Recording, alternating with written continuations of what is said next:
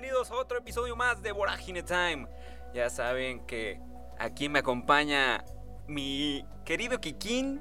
Hola, mucho gusto. Hola, ¿qué tal, Misa? Un día más en este podcast contigo. Un saludo.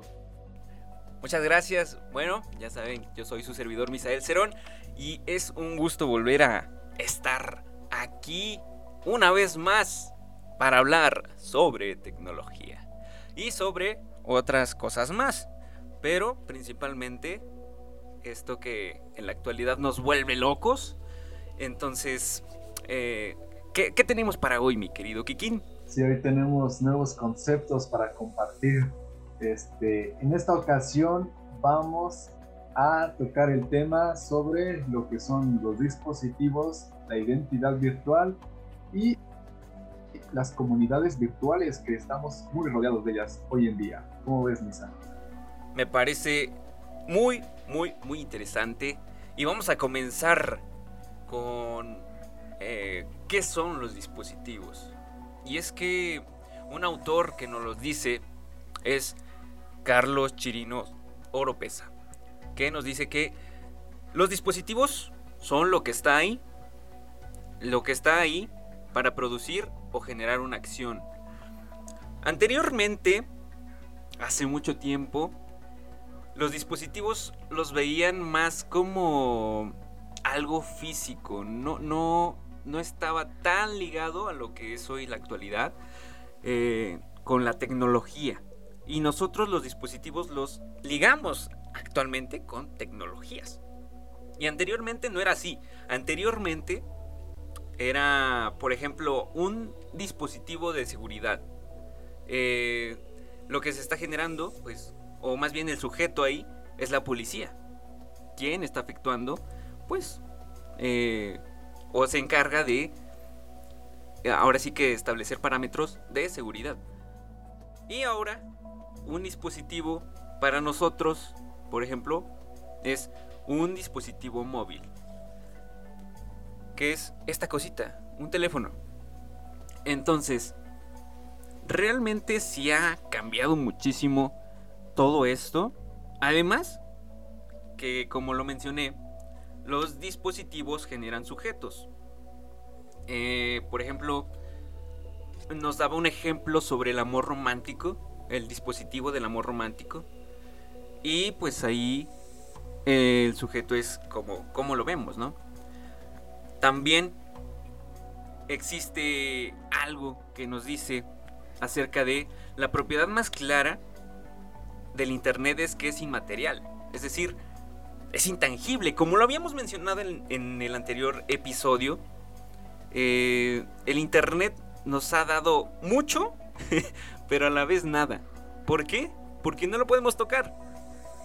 Podemos ver, podemos eh, tener la información, pero realmente no es tangible. ¿No es así, mi querido Eric? Efectivamente, como, como lo mencionas, el dispositivo, pues no. Hoy en día, lo, primero que se nos viene a la mente es un, un, este, un dispositivo, vaya la redundancia, físico, ¿no? Pero en, esta, en esta ocasión ha cambiado el concepto. Ahora también lo podemos tener virtuales. Y no solo eso, sino hasta pueden ser las escuelas, los bancos y las galerías, como lo mencionaba eh, el autor que, que dices, eh, todas estas instituciones eh, son dispositivos que eh, nos predisponen de una manera para relacionarnos con los demás, las demás personas y hasta de cierta forma tener una identidad. Ahora también todos estos dispositivos también pueden ser las redes sociales donde se generan discursos, nuevos nuevas palabras, un nuevo lenguaje en el que anteriormente ya habíamos mencionado. Efectivamente, también este autor nos menciona que pues la relación de poder que te genera entre dispositivos y sujetos es, es por un orden y realmente tú te das cuenta y dices, sí es cierto, sí es cierto. O sea, actualmente si lo vemos desde el lado tecnológico, este, no podemos dejar pasar a los teléfonos celulares. Se te pierde el teléfono y ¿qué haces? Te pones como loco a buscarlo. Y la tragedia que sucede si lo pones en silencio o en vibrador. no lo vas a encontrar nunca. Y, esto te va a generar, pues, este tipo de, de locura. Entonces, el tener en la palma de tu mano un dispositivo te va a dar una sensación de, de tranquilidad, de sentir que todo lo tienes en tu poder.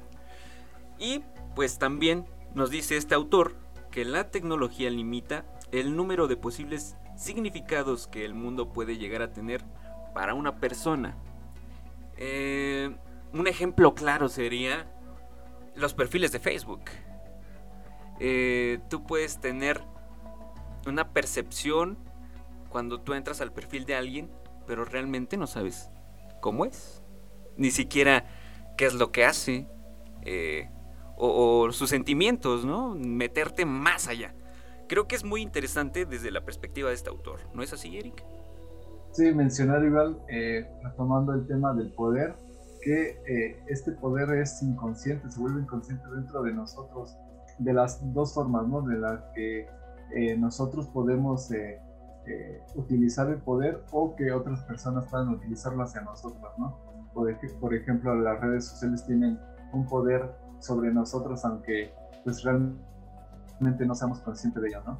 Y como dices, pues hay muchas cosas que se desconocen dentro del Internet, como dices, los perfiles, eh, todas estas nuevas identidades virtuales o personas virtuales, pues ahora ya no es una cosa como, de una cosa que puedas identificar y que es así, sino que puede ir cambiando eh, conforme el dueño o la dueña de, de, ese perfil lo quiera. Así, así de cambiante es el mundo del Internet. Efectivamente. ¿Tú en algún momento sabías que era un dispositivo? Porque yo en lo particular no tenía el conocimiento acerca de esto. O sea, sí había escuchado dispositivos de seguridad, dispositivo tal, tal. Pero realmente no tenía un conocimiento a fondo y ahora que lo conozco es como de, wow, sí, sí cambia la cosa. Entonces yo te pregunto, ¿tú conocías acerca de esto?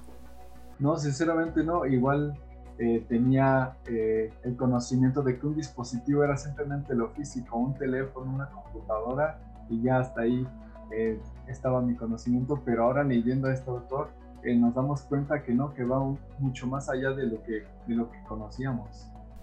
Efectivamente, y bueno, para pasar al siguiente término es la identidad. ¿Qué es la identidad? ¿Qué me puedes decir acerca de esto? A ver, la identidad es pues prácticamente las características que, que prácticamente nos construye para pues que nos puedan como definir de una forma, ¿no? Que nos podemos definir así o sentirnos identificados eh, en algún círculo social o, o ya sea también en, comunidades, ¿no? Entonces, eh, aquí va a estar el tema interesante porque la identidad ahora en el Internet es mucho más cambiante. Ya no es lo mismo tener una identidad física, eh, ser una persona tal cual como eh, la podemos conocer, eh, a llevarla a lo virtual. Ahí cambian muchas cosas, ¿sí o no, Misa?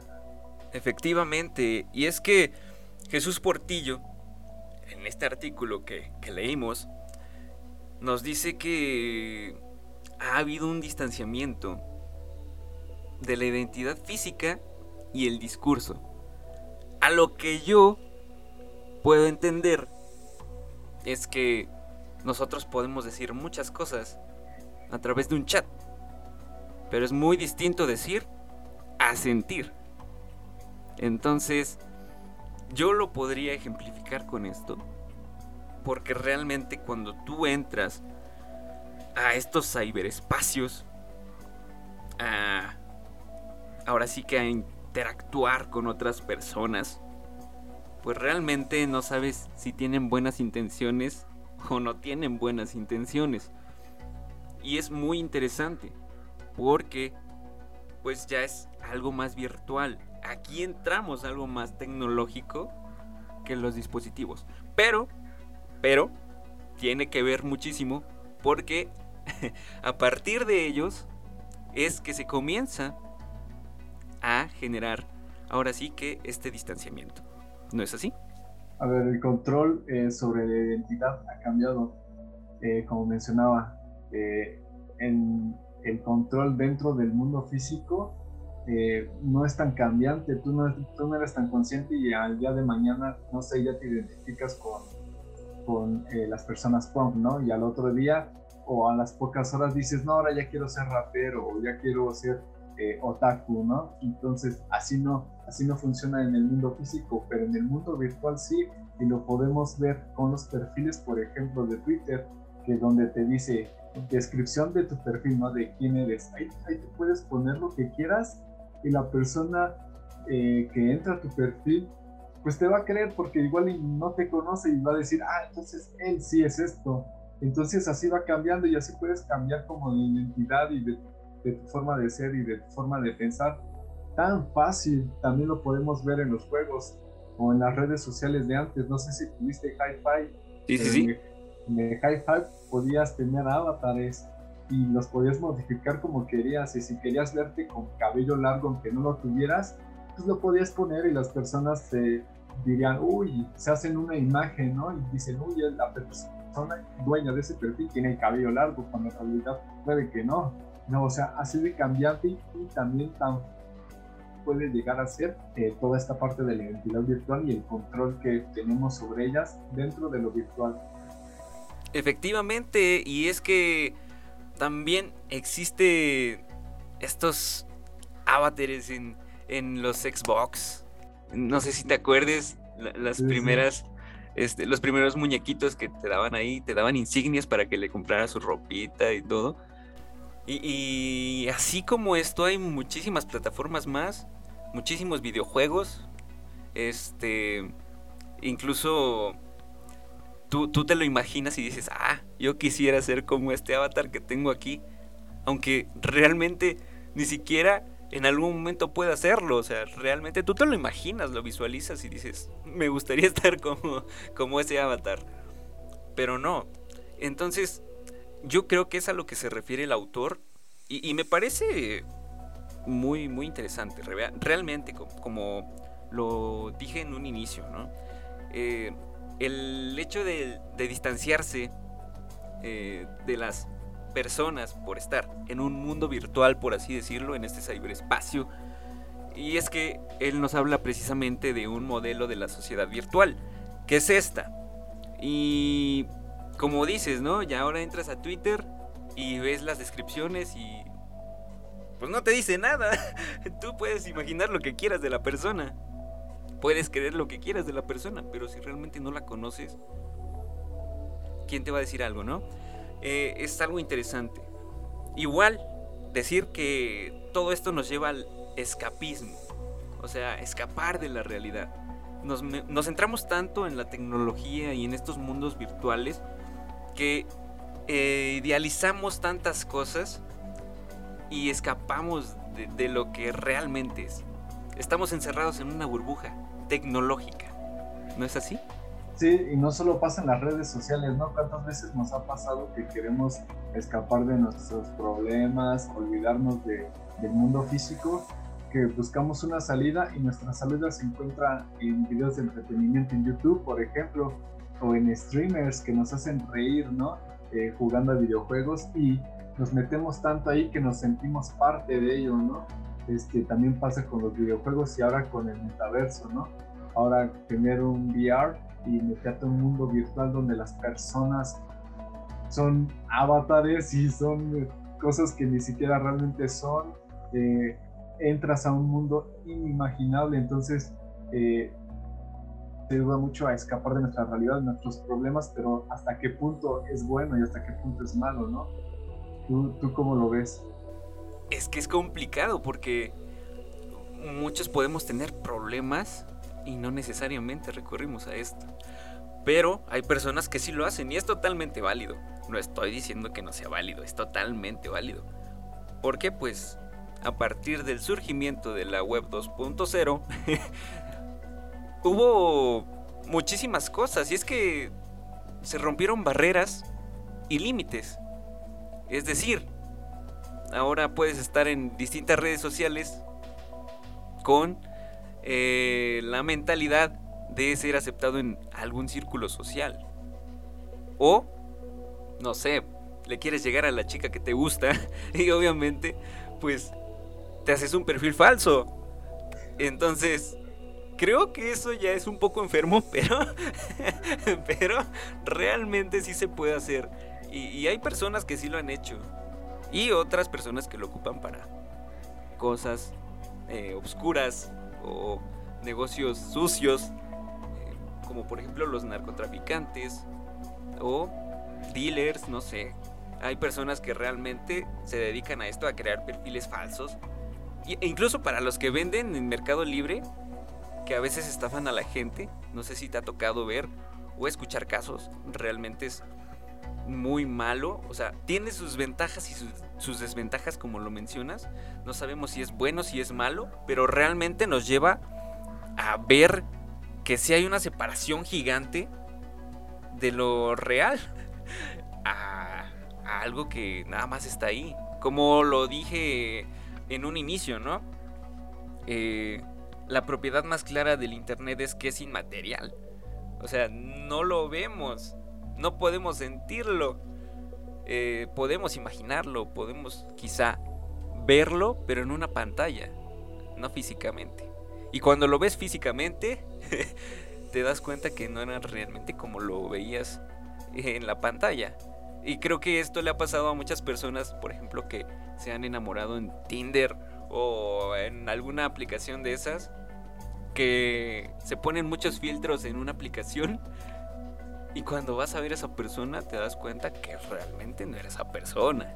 O puso una foto falsa y... Ah, caray. ah, caray, ¿qué pasó aquí? Entonces sí, sí, hay, sí hay varias cosillas que, que se modifican dentro de este parámetro. Sí, justo es lo que te iba a mencionar. Estas, este tipo de cosas han cambiado demasiado dentro del Internet puede llegar eh, a ser muy peligroso la utilización de todo esto, ¿no? Hay que tener como mucha responsabilidad, responsabilidad perdón, eh, por, por, todo este control que tenemos y todo este poder que inconscientemente pues lo tenemos, ¿no? Y bueno, la comunicación ha ido cambiando eh, cada vez más del uno al otro, ¿no? Eh, reuniones, pues la improvisación es mucho mejor, ¿no? Dentro de una plática no, no se tiene tan tan prediseñada el que se va a conversar, el que se va a decir, ¿no? Y ahora con esto de las redes sociales, WhatsApp, pues prácticamente tenemos ahora la posibilidad de desaparecernos, de hacer ghosting, como, como muchos eh, saben ese concepto, eh, dejar de contestar a la persona que te gusta o, ya seas a tu amigo, este, toda esta parte, ¿no? Sí, sí, sí, sí. Y también eh, nos lleva a eh, no solo a, la posibilidad de dejar de contestar, sino también a sobrepensar la respuesta, ¿no? O sea, ¿cuántas veces nos ha pasado de que, uy, ¿qué, le contesto? Y ahí estás pensando mucho qué le vas a contestar, ¿no? Y aquí ya hay una diferencia a lo que era el mundo físico, porque estando en el físico, pues ya dices lo primero que se te viene a la mente y así empieza una práctica como más fluida, ¿no? ¿Cómo ves? Sí, hay, hay algo que dices muy gracioso acerca del ghosting. O cuando abres el, el mensaje sin querer. y dices, ay no, ya lo, ya lo abrí sin querer, ahora qué le respondo. Y, no sabes qué contestar. Entonces, eh, sí, es, es, es gracioso. Y, y, como veníamos diciendo, tiene sus pros y sus contras es algo que debemos usarlo con cuidado, con responsabilidad, como, como mencionas, porque un mal uso de todo esto puede llevarnos a, tragedias. Entonces, yo creo que de, a partir de, de todo esto han surgido también cosas negativas como los secuestros. Creo que es una parte negativa totalmente de eh, lo, virtual, lo virtual, porque nosotros podemos decir tantas cosas dentro de un perfil y no sabemos ni con quién nos estamos topando. Entonces hay que tener cuidado con eso. Tú que nos escuchas, ¿eh? Tú que nos escuchas y nos ves, ten cuidado con esto. Tienes que tener responsabilidad. Ahora, hay que también hablar acerca de lo que se genera dentro de esto, ¿no? Porque nos convertimos en prosumidores. ¿Quieres explicarnos un poco acerca de esto? Sí, prácticamente un prosumidor es el consumidor, pues que también produce, ¿no? Es, es esta combinación de estas dos palabras. O sea, nosotros pasamos a ser consumidores, por ejemplo, a ver videos de YouTube eso, eso nos hace en consumidor, ¿no? Vemos, vemos, vemos y ya hasta ahí nos queda. Bueno, ahora también los producimos, como esto que estamos haciendo. Estamos produciendo videos y ahora cualquiera puede, puede producirlo, ¿no? Eh, los teléfonos ya tienen una cámara y te grabas estando en la calle, dices un par de cosas, lo puedes subir al internet y eso ya te hace en un productor y en un creador eh, de contenido de YouTube, ¿no? Eso es lo que pasa y en lo que nos estamos convirtiendo hoy en día. No solamente con YouTube, sino también lo hacemos en Facebook, creamos memes, consumimos memes, en Twitter, eh, TikTok. en TikTok. Hoy en día es la moda, es lo que hay. Entonces, en eso nos hemos convertido. ¿Cómo ves? Es, es muy, muy loco porque pues nosotros hemos visto muchos TikToks y decimos, ¡ah! O mira, ¿qué está haciendo? ¿Por qué lo hace? Pronto aparecemos nosotros en un perfil haciendo un video todo X para que la gente nos vea. Consumimos, pero también producimos. Eso, eso nos lleva a ser prosumidores. Es el término que se acuña a la actualidad y de pronto un video tan X que dijiste, ah, voy a grabar un TikTok sobre cómo a mi gato eh, no le gusta que le toque la pata, ¿no? Y ya, y tú crees que no lo va a ver nadie, que solamente lo van a ver tus amigos, ¿cuál toma? De repente te puedes hacer, puedes tener miles de visitas y ahora ya te vas a, te vas a sentir con la obligación de crear contenido para TikTok. Efectivamente. Y es que de aquí, de todo esto que estamos hablando, derivan las comunidades. Porque ahora podemos decir que existen muchísimo tipo de comunidades. Pero las primeras fueron las comunidades de fans. Nos dice Carlos Escolari que pues nacen los fandom por ahí de 1930, pero con la llegada de la web 2.0, pues nos convertimos en esto que veníamos mencionando acerca de los prosumidores. Ahora somos comunidades en línea, comunidades virtuales, comunidades en donde unas interactúan con otras y ni siquiera nos damos cuenta, pero pertenecemos a alguna. ¿No es así? Sí, efectivamente, es que mencionamos un poco, nuestra, nuestra identidad va cambiando conforme a a los espacios donde nos movilicemos dentro de lo virtual, ¿no? hoy en día eh, la pandemia ha hecho que aumente demasiado toda esta parte de las comunidades, en especial Twitch, que si no conoces la plataforma, bueno, es un, es una, es un dispositivo, ahora mencionándolo, tomando el concepto, para eh, eh, transmitir en vivo, ya sea jugando algún videojuego o simplemente charlando o viendo videos, ¿no? Todas estas, eh, todas estas personas que lo hacen son los streamers y bueno, los streamers eh, tienen una comunidad muy grandes de personas que se unen para poder verlos y dentro de un chat poder interactuar con el streamer, ¿no? Y a la vez, pues de repente también con, con las otras personas que también están ahí. Y esto pues forma toda una comunidad, ¿no? podemos, eh, de los nombres famosos, bueno, pues, pues está Ibai, Juan Guarnizo, eh, Rubius y todos ellos, ¿no? Y todo esto, eh, es involucrarnos dentro de estas comunidades nos da una identidad, ¿no? Y a lo, como, como lo mencionas, a lo antes, ¿no? Antes eran los fans, las personas que se emocionaban, que traían sus playeras, carteles para ver a sus artistas favoritos, pues ahora lo hacen eh, viendo a streamers o a youtubers o a creadores de contenido de TikTok, o sea, las comunidades eh, cada vez hay más dentro de esto, de lo virtual. Efectivamente, y es bien interesante cómo, cómo todo, todo esto existe una diferenciación. Y es que no es lo mismo eh, las comunidades en línea a las redes sociales. Son diferentes. Las primeras ofrecen un sentido de lugar. Las segundas, pues son una especie de conciencia de grupo que crece a partir de comentarios.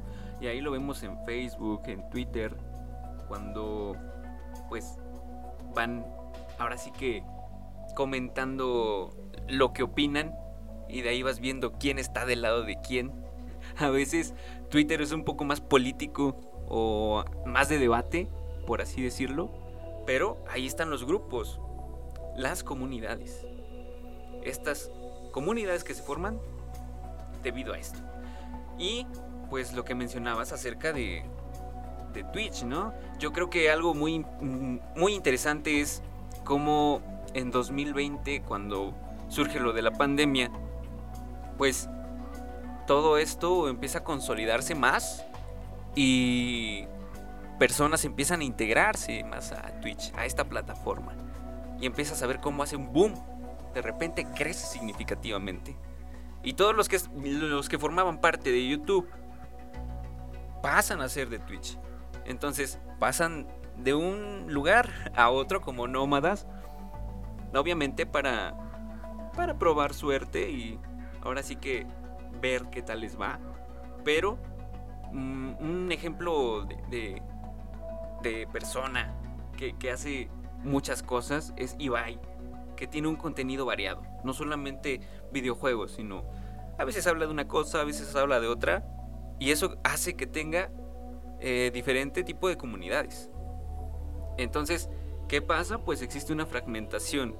Ya sabe para cuándo va a hablar acerca de esto, acerca de esto, y pues ya tiene sus determinadas comunidades. Pero todas se juntan en una sola porque pues es un personaje icónico, creo que de Twitch. Eh, y muchos de nosotros lo conocemos. Y si no lo conoces, pues ve a conocerlo. Te va a gustar. Eh, pero realmente me ha parecido interesante. Realmente me ha parecido interesante cómo, cómo las comunidades se van formando poco a poco. Sí, eso que mencionas eh, es igual una diferenciación con lo que era antes que, bueno, lo que consumíamos antes que era la televisión. Los canales de televisión no tienen eso, no tienen una comunidad formada, no hay grupos de personas que se reúnen para hablar del tema. Aparte los canales, pues muchos están especializados en un tema, ¿no? Fox Sports en deportes, este, TNT en películas y así, ¿no? O sea, quizás las más variadas son los canales principales, ¿no? El canal de las estrellas, el canal 5, donde pasan, bueno, a veces deportes, eh, a veces películas, a veces series, telenovelas, este, pero son muy pocos. En Twitch, todos los canales pueden tener una variedad tan grande como mencionas, ¿no? Y, y es el, claro ejemplo. Él hace eh, eventos de deportes, eventos eh, de videojuegos, tiene su propio este, equipo de esports y a veces pasan los, los partidos. O sea, llegó también a comprar derechos de la Ligue 1 de Francia y pasó partidos de fútbol, o sea, eso un canal de televisión común y corriente pues poco lo hace o se le es muy difícil eh, hacerlo porque pues ellos ya tienen un mercado este, enfocado, ¿no? Ellos ya saben para quiénes van. Y esto es, muy, esto es lo que ha cambiado hoy en día, ¿no? Twitch ha venido a cambiar, eh, no solo, bueno, no solo Twitch, sino YouTube ha venido a cambiar como eh, el entretenimiento tal y como lo conocemos. Sí, sí, sí, totalmente. Yo creo que inclusive Meta, ¿no? Bueno, Facebook, Facebook Gaming es otra parte, ¿no? Porque a partir de la creación, o más bien del surgimiento de esta web 2.0 que mencionamos, se vino a cambiar todo, todo, todo. Eh, los cambios tecnológicos, culturales y socioantropológicos, pues se transformó eh, muy grande transformaron las audiencias. Ahora, como mencionas, todo es muy variado y aparte, aparte, se generan ingresos. Eso es lo más interesante. Que puedes estar compartiendo tu contenido, haciendo lo que te gusta y ganando dinero. Entonces, tú dices, wow, sí me interesa. Es por eso que ahora muchos jóvenes de las nuevas generaciones ya no les interesa tanto estudiar una carrera, porque están siguiendo los ejemplos de internet. Y tú dices, pero ¿cómo? ¿Cómo? Necesitas prepararte para llegar allá. Y hay personas, o más bien jóvenes, que desde ya están haciendo su contenido y les está yendo muy bien. En TikTok, por ejemplo, pues encuentras videos virales. Este, un ejemplo de ello creo que se llamado Melipa. Dices, pues qué tanto hace. Y pues realmente no hay nada interesante, pero pues ya tiene sus comunidades. Ya tiene una comunidad ahí de fans que la sigue, que le gusta lo que hace y está ganando dinero por patrocinios o por redes sociales, pero finalmente está ganando, está generando. Y es algo muy interesante que te permite hacer, o más bien te permiten hacer las diferentes plataformas. Porque la primera, si no estoy mal, fue YouTube. Cuando te unías, eras YouTube Partner y pues hacías tus, tus videos, todo tenías que llegar a cierto límite de suscriptores y después te activaban una cuenta en, Google AdSense. De ahí te depositan. Obviamente, hace muchos años se pagaba muy bien. Hoy ya no tanto, por eso es que los de YouTube, o más bien los youtubers, llamados así, para mí son influencers, pero este, los youtubers pasaron a otras plataformas y siguen generando ingresos. Pero todo esto con la aparición de la web 2.0. Y es que ya habíamos mencionado anteriormente en otro episodio, o más bien en otros episodios, algo acerca de esto, ¿no es así? Efectivamente, y mencionar que, que como dices, bueno, las comunidades, pues no es como que hoy en día eh, dentro de las comunidades virtuales no nos quedamos en una. O sea, si yo soy fan de Ibai, no, no solo te quedas con Ibai. O sea, existe una gran variedad de plataformas y también de, este, de, streamers o de youtubers o de influencers que pues te puedes eh, también formar parte de, de, otros, no tienes que ser simplemente solo de una, ¿no? Y también el mensaje cambia dentro de estas plataformas comparada con los con las plataformas bueno antiguas a las que a las que antes consumíamos, ¿no? Eh, mencionando, por ejemplo, la, televisión y el radio, el lenguaje ya ha cambiado, ¿no? Eh, dentro de Internet eh, se tiene como cada vez más una libertad de poder hablar de lo que quieras. Puedes, puedes mencionar marcas sin que te demanden, ¿no? O te multen. Puedes decir groserías con una gran libertad, sin que nadie te esté regañando, ¿no? Aparte que eres ahora sí que tu propio jefe, ¿no? Efectivamente. no estás como a la merced de alguien que te esté diciendo qué tienes que hacer y qué no. Prácticamente tienes la libertad de subir lo que quieras. Y hay contenido muy bueno dentro de YouTube y de TikTok, así como también hay pues contenido basura, ¿no? que no sirve para nada, que no contribuye a nada. Entonces, este es el cambio generacional o cambio tecnológico que hemos tenido en los últimos años y que eh, tuvo eh, una gran subida de números eh, por la pandemia. Sí, sí, sí, sí. Y algo que dices, ¿no? Contenido basura. Que existe personas, que existen personas, no sé cómo, que siguen este contenido basura.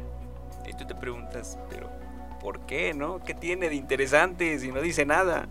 Pues precisamente porque no dice nada, empiezan a seguir este contenido basura. Y, pensar que en algún momento en los inicios buscabas videos de terror y te salían puras cosas tontas. Y nosotros formamos parte de esos contenidos basura. Entonces, eh, pues sí, sí, realmente ha habido muchos cambios. Creo que como conclusión sería eso, ¿no? La transformación tecnológica que nos ha traído desde, desde la aparición de la web 2.0 para acá. Porque antes pues había comunidades, sí había dispositivos, pero pues no eran tan interesantes hasta la llegada de la web 2.0, que fue la que revolucionó todo esto, toda esta onda, el surgimiento de nuevas plataformas, de nuevas formas de interactuar, este, la llegada de la Play Store a los teléfonos, eh, de la No, pero esa, esa llegó antes, la de la de la manzanita, la, la del iPhone. Entonces, este, pues realmente sí, hubo una transformación muy grande. Y es que ahora nos toca hacer la comunicación por turnos. yo le puedo mandar un mensaje a Eric, pero si él no me contesta, pues yo qué voy a hacer, ¿no? Me voy a sentir mal. pero este pero pasa, pasa. Y yo creo que en la actualidad ya es así y nos tenemos que adaptar, porque si no no te adaptas, pues no avanzas. Y, y es así. Es así. Realmente, ¿no? ¿Algún comentario más, Eri? Eh, un concepto que se nos pasó mencionar, pero que me gustaría mencionarlo, mencionarlo rápido, es el tema del contexto, porque dentro de las redes sociales el contexto se queda muy corto porque no está rodeado de un espacio físico, de, de, de cosas que nos ayuden a interpretar de la mejor manera lo que estamos leyendo, ¿no? lo que estamos consumiendo. Esa parte ya se pierde mucho dentro de Twitter o de WhatsApp, entonces todo esto se presta a malas interpretaciones. Y, de aquí viene también la responsabilidad de ser consumidores. Al nosotros eh, ser productores de contenido tenemos que tener mucho cuidado con lo que decimos y también eh, como especificarlo de la mejor manera para que se pueda interpretar eh, como queramos, ¿no? Porque bueno, luego ya ves que en Twitter se da mucho a las cancelaciones hoy en día, simplemente por un tweet que quizás puede estar fuera de contexto, personas que no entendieron, quizás un chiste muy local entre personas, pues se presta la, la cancelación y bueno, esas personas ya son odiadas y catalogadas como las peores personas del mundo y todo eso y pues eso nada más que pues, un tipo de violencia, ¿no? Y aparte eh, tener una comunidad atrás respaldándote, pues se vuelve más agresivo todo el tema de las redes sociales. Por eso mejor Twitter de lejitos y siendo responsables al consumirlo y producirlo. Saludos, generación de cristal. bueno, pues eh, así vamos a concluir el episodio del día de hoy. Eh, fue un gustazo haber compartido este espacio contigo, Eric. Un gustazo, Misa, estar un día más contigo. Eh, gran tema de plática. Y bueno, en el próximo episodio vamos a tener más. Mucha más información. Aquí en Voragine Time. Así que, ya te las sábanas, ya te las sábanas. Síguenos, síguenos en las redes sociales. Este, vamos a tener contenido más entretenido. Este, y bueno, pues creo que es todo. no es cierto, no es cierto, no es cierto. No, ahora sí que síguenos escuchando en Spotify y suscríbete al canal de YouTube.